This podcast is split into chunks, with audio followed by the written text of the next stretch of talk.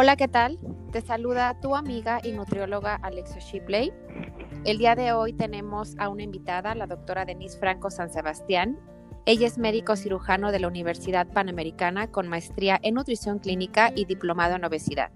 También es miembro de la Sociedad Americana de Nutrición Enteral y Parenteral y miembro de la Sociedad Europea de Nutrición Clínica y Metabolismo. También es miembro del Colegio Mexicano de Nutrición Clínica y Terapia Nutricional. Bienvenida, Denise. Alexa, muchas gracias por la invitación. Es un gusto platicar contigo y te felicito por toda la información que compartes en redes sociales, en tus libros, en los cursos. Muchísimas felicidades. Muchas gracias, Denise. Pues el día de hoy vamos a hablar de un tema muy interesante que es la sarcopenia y su relación que tiene con la obesidad.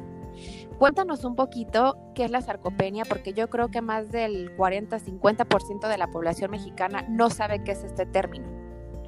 Claro que sí, les explico.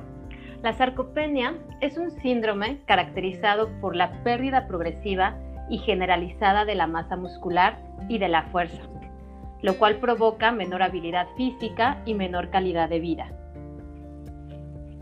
Ay, mira aquí, pues mira, yo creo que es, es, importante saber este término porque muchas veces pensamos que la sarcopenia es un término que está relacionado con adultos mayores, nada más. Y se cree que dicen, ay, yo no puedo tener sarcopenia porque me alimento bien, porque hago ejercicio, porque tengo 30 años, pero realmente no es así. Entonces yo creo que es importante como aclarar estos términos, ¿no crees? Sí, claro que sí. Sí, en general se relaciona con adultos mayores a partir de mayores de 65 años, que bueno, hay alteraciones en el músculo, eh, hay alteraciones em, en, la grasa corporal de los adultos mayores, pero también está la sarcopenia secundaria, que puede estar relacionada a una incapacidad física cuando estamos hospitalizados o de pronto tenemos que estar inmóviles a sedentarismo o también puede estar asociado a alteraciones nutricionales, ¿no?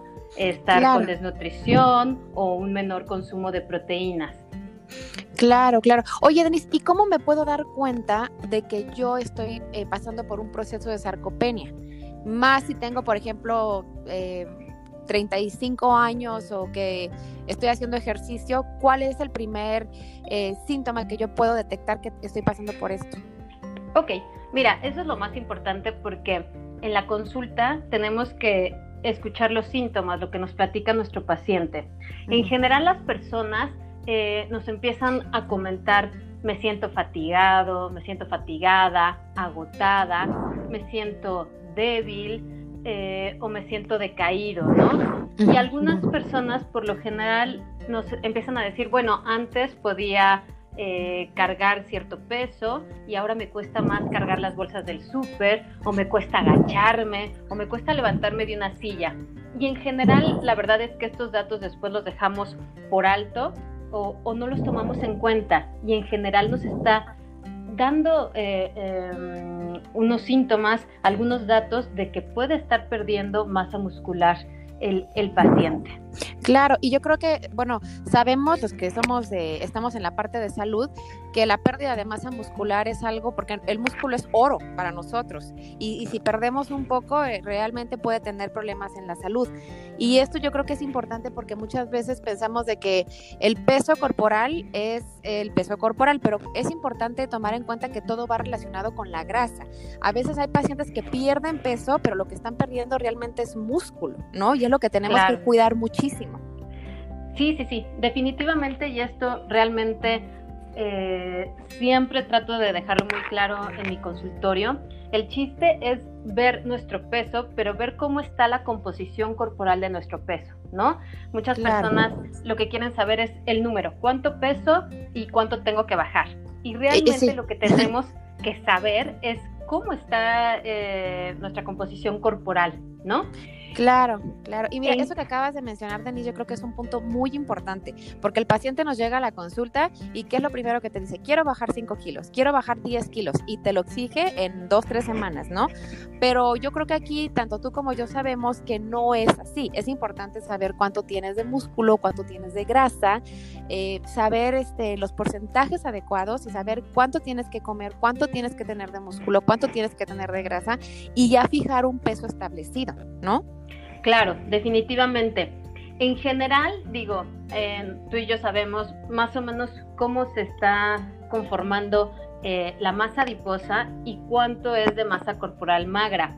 Para dar datos como muy generales, eh, la masa adiposa en general puede corresponder a un 25% y la masa corporal magra un 75%, que de esta un 40, un 60% va a ser el músculo esquelético, también va a estar el tejido conectivo y demás. La grasa corporal, como sabes, eh, es diferente los porcentajes en hombres y en mujeres, más o menos dando rangos muy generales, en hombres va de un 10 a un 20%, en mujeres de un 18 a un 28%, pero esto empieza a variar con las décadas de la edad y bueno, tenemos tablas específicas para esto. Lo que es sumamente importante es ver eh, qué porcentaje tenemos de, grasa corporal y qué porcentaje tenemos de masa muscular, porque a veces lo que observamos es que empieza a haber un aumento de la grasa corporal junto con grasa visceral y empieza a haber eh, una disminución en la masa muscular. Claro, claro, porque todo, todo, todo tiene una proporción, ¿no? Eh, se cree que cuando la masa muscular va aumentando, el, tejido adiposo puede disminuir, o si el tejido adiposo sube, la masa muscular disminuye, porque todo tiene una proporción. Y yo creo que esto es muy importante que un paciente lo pueda entender, porque luego eh, pasa de que el paciente llega, eh, no baja de peso y dices, bueno, pero es que no baje y yo me siento desinflamada.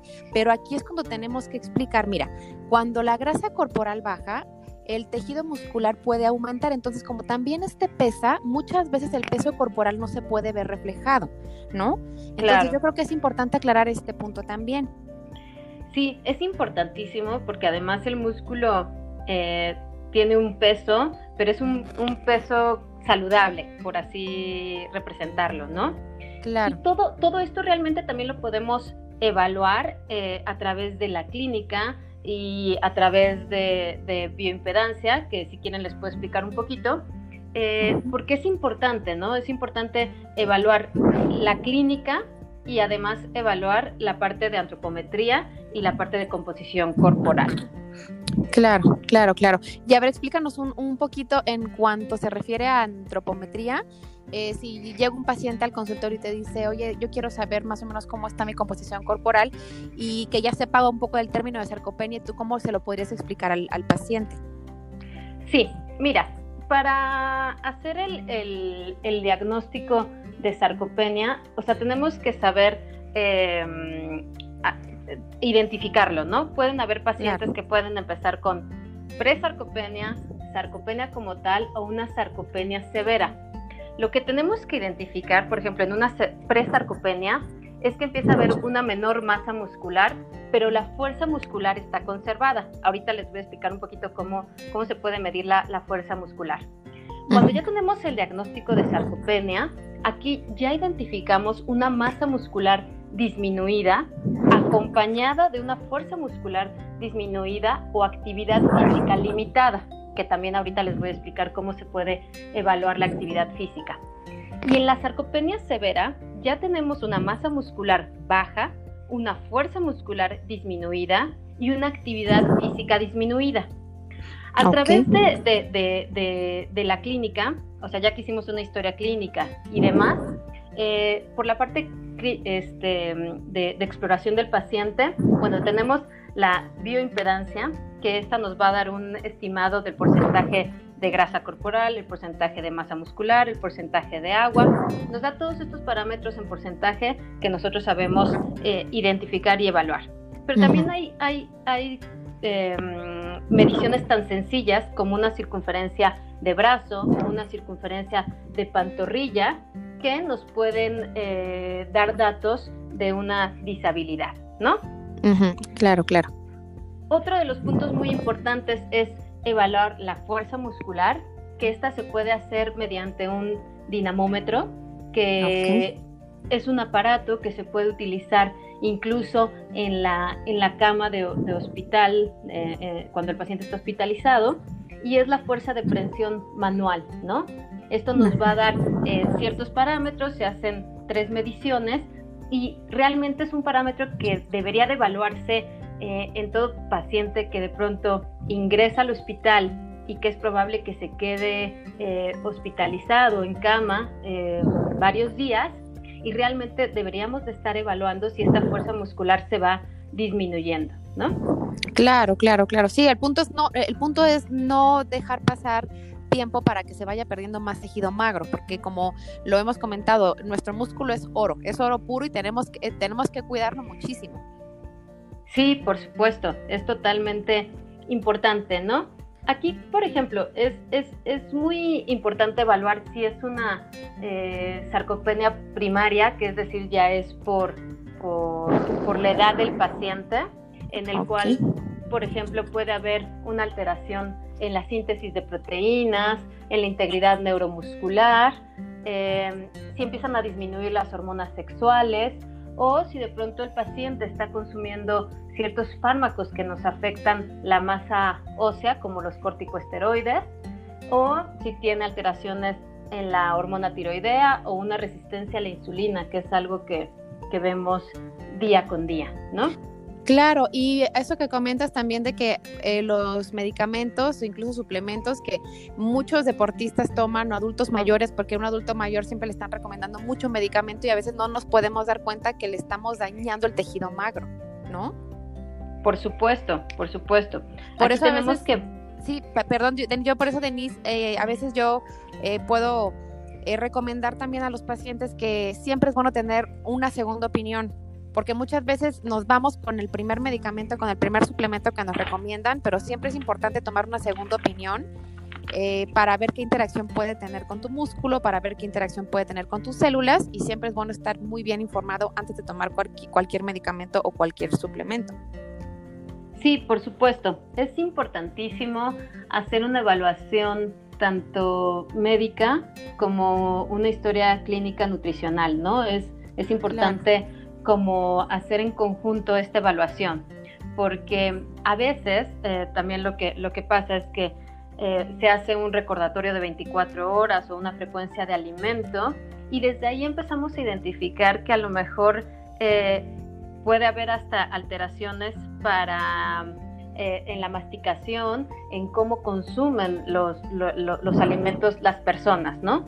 en, en, adultos mayores muchas veces tenemos, bueno, alteración hasta en la mucosa oral, de pronto a lo mejor no pueden masticar bien los alimentos o se les sirve un plato de alimento y en general se van por alimentos más suaves o de consistencia más sencilla de asimilar y en general a lo mejor los alimentos con proteína son los que se dejan hasta el final y a lo mejor el consumo no es el adecuado, ¿no? Claro, claro. O luego los someten a dietas blandas o sí, tienes razón. Pues mira, eh, sabemos que lo que son proteínas, tanto animales como vegetales, a veces son más fibrosas. Cuesta trabajo masticar. La, dentadura muchas veces de los adultos mayores ya no es la misma y les meten mucha, que la papa, que, que la avena, que cosas que no tienen tanta proteína o si no frutas, verduras. Y eso también va debilitando su masa muscular. ¿No? Por supuesto, por supuesto. Y también lo que decías de, de los fármacos es, es una es súper importante hacer una lista de todos los medicamentos que están consumiendo los pacientes. A veces están en una polifarmacia y es importante saber que hay interacciones fármaco-nutrimentos y que a veces pueden alterar, eh, hacer que la, que la asimilación de ciertos nutrientes no sea la adecuada, ¿no? O puede tener una gastritis, una colitis, estreñimiento, eh, y esto todo puede afectar el consumo de una dieta equilibrada. Claro, mira, eso es bien interesante, esa interacción que acabas de comentar de, de los fármacos, porque muchas veces no sabemos. Entonces yo creo que sí es, muy, muy importante y como eh, lo, había, lo había comentado, Denise es apasionada de la medicina, es apasionada de la nutrición y yo la quiero volver a invitar nuevamente aquí a mi podcast porque queremos hablar de la alimentación, ¿no? Porque no nada más se trata del ejercicio, no nada más se trata de los medicamentos, de saber lo de la sarcopenia, sino también yo creo que lo más importante es saber cómo alimentarte y llevar un estilo de vida saludable para eh, prevenir eh, la sarcopenia, porque también va de la mano con eso. Sí, mm, realmente hay muchísima información en la parte de nutrición. Eh, no podemos ser tan específicos como iniciar desde los requerimientos de proteína, que esto va cambiando conforme a las guías y demás, y realmente antes, por ejemplo, había recomendaciones de, proteína de 0.8 por eh, kilogramo de peso, en población sana más o menos de 1 a 1.2, pero ahora también es importante identificar que cuando está un adulto enfermo, eh, la cantidad de proteína se debe de incrementar, ¿no? Entre 1.2 a 1.5 Incluso en enfermedad severa o en malnutrición se puede ir hasta 2 gramos eh, por kilogramo de peso al día, obviamente siempre y cuando estemos evaluando cómo están las condiciones del paciente eh, a nivel renal, a nivel hepático y bueno, que no haya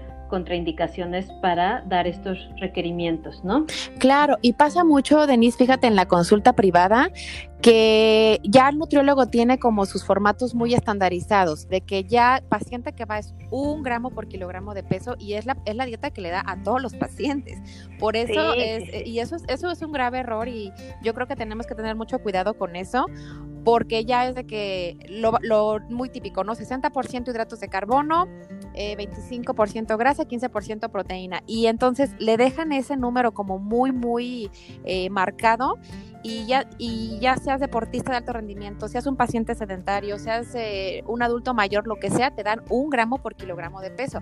O luego pasa de que va el familiar y esa dieta se la quiere dar al hijo, se la quiere dar a la hija, se la quiere dar al abuelo y yo creo que es un grave error y entender que cada ser humano es distinto, cada metabolismo es único y no va a ser lo mismo una dieta para una persona que tiene una diabetes, eh, una insuficiencia renal a un niño que tiene 12 años en casa, ¿no? Por eso yo creo que es importante dejarlo muy claro la bioindividualidad e invitar a que cada paciente acuda con un médico, con un nutriólogo para que sepa que sus requerimientos son distintos.